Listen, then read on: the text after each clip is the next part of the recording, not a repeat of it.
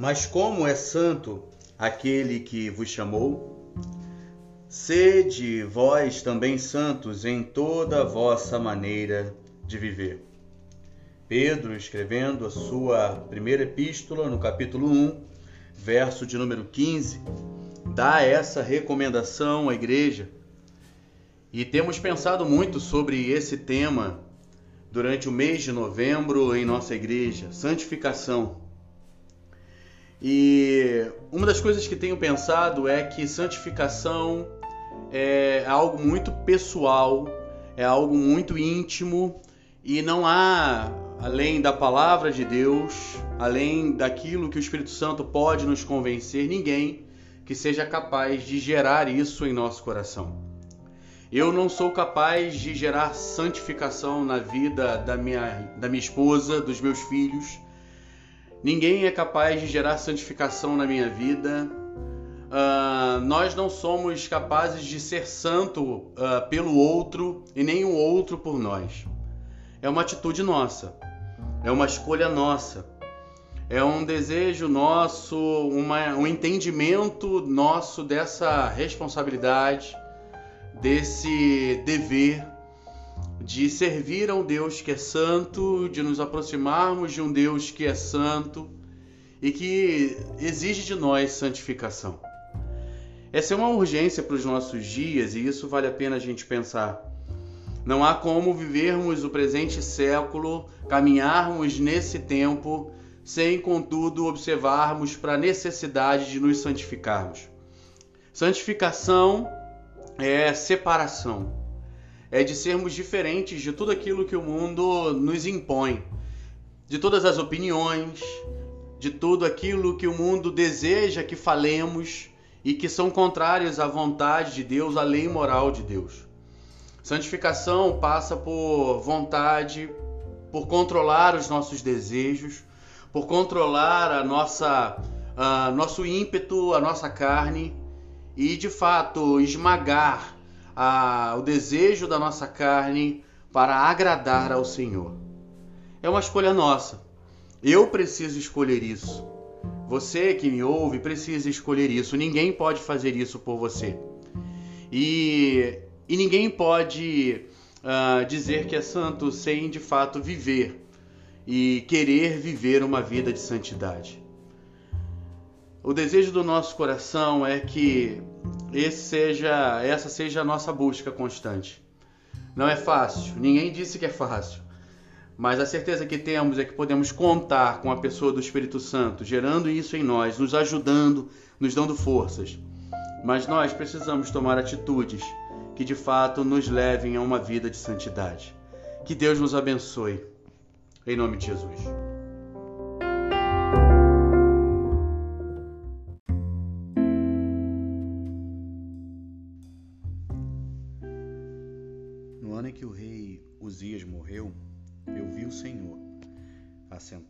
Num trono alto e exaltado, e a aba de sua veste enchia o templo.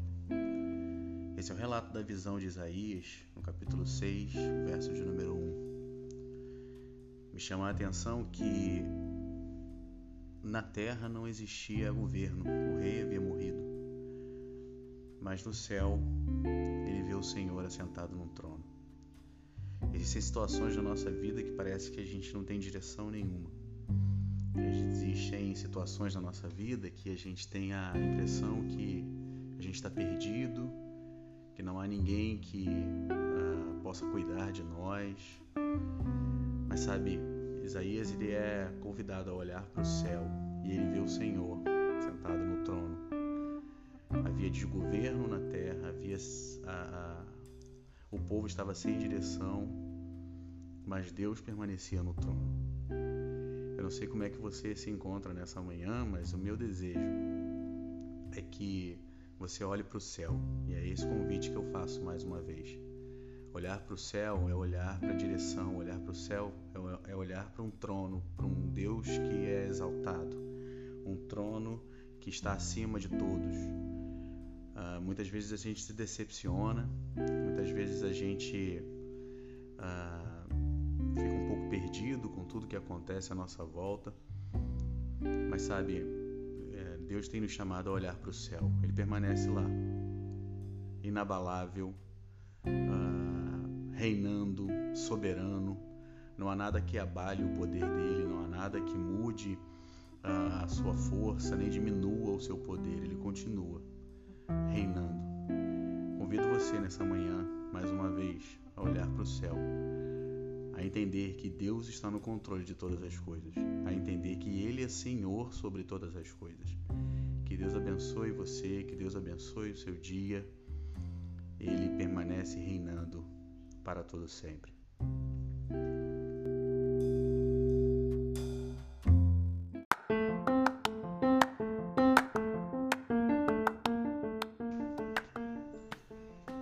Tenham cuidado com a maneira como vocês vivem que não seja como insensatos, mas como sábios, aproveitando ao máximo cada oportunidade, porque os dias são maus. Portanto, nem não sejam insensatos, mas procurem compreender qual é a vontade do Senhor, dando graças constantemente a Deus Pai por todas as coisas em nome do nosso Senhor Jesus Cristo apóstolo Paulo alerta a igreja de Éfeso, e aí leia o capítulo 5, os versos 15, 16, 17 e o verso de número 20. Quando Paulo vai dizer que as oportunidades precisam ser aproveitadas, quando Paulo vai dizer que a nossa maneira de viver deve ser diferente do senso comum, mas agora ele vai falar que a gente não deve viver como insensatos. Nós estamos vivendo dias em que a correria é grande, em que as pessoas estão fazendo coisas sem pensar, agindo sem pensar, reagindo sem pensar. E nós somos convocados, chamados pela palavra de Deus nessa manhã a viver de forma diferente, aproveitar as oportunidades e entender qual é a vontade de Deus.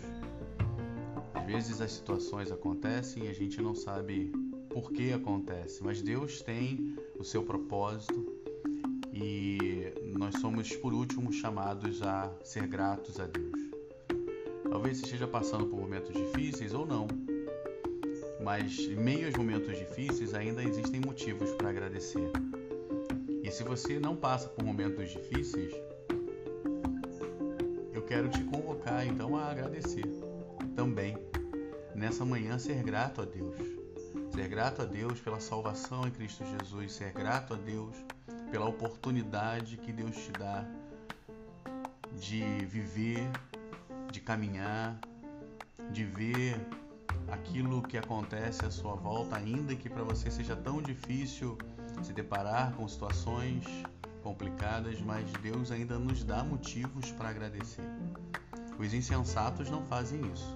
Os insensatos veem azar, vem uh, falta de sorte, vem uh, acaso, vem uma série de coisas, mas aqueles que são guiados pelo Espírito, aqueles que têm uh, a palavra de Deus, eles veem a vontade do Senhor. Deus é soberano e a sua vontade ela prevalece momentos difíceis ou nos momentos bons. John Piper vai dizer que por trás de uma face carrancuda há sempre um sorriso escondido de Deus. Deus está cumprindo o seu propósito e Deus está no controle de todas as coisas. Seja grato ao Senhor por fazer parte desse plano eterno dele. Deus te abençoe. Uma manhã abençoada para você, em nome de Jesus.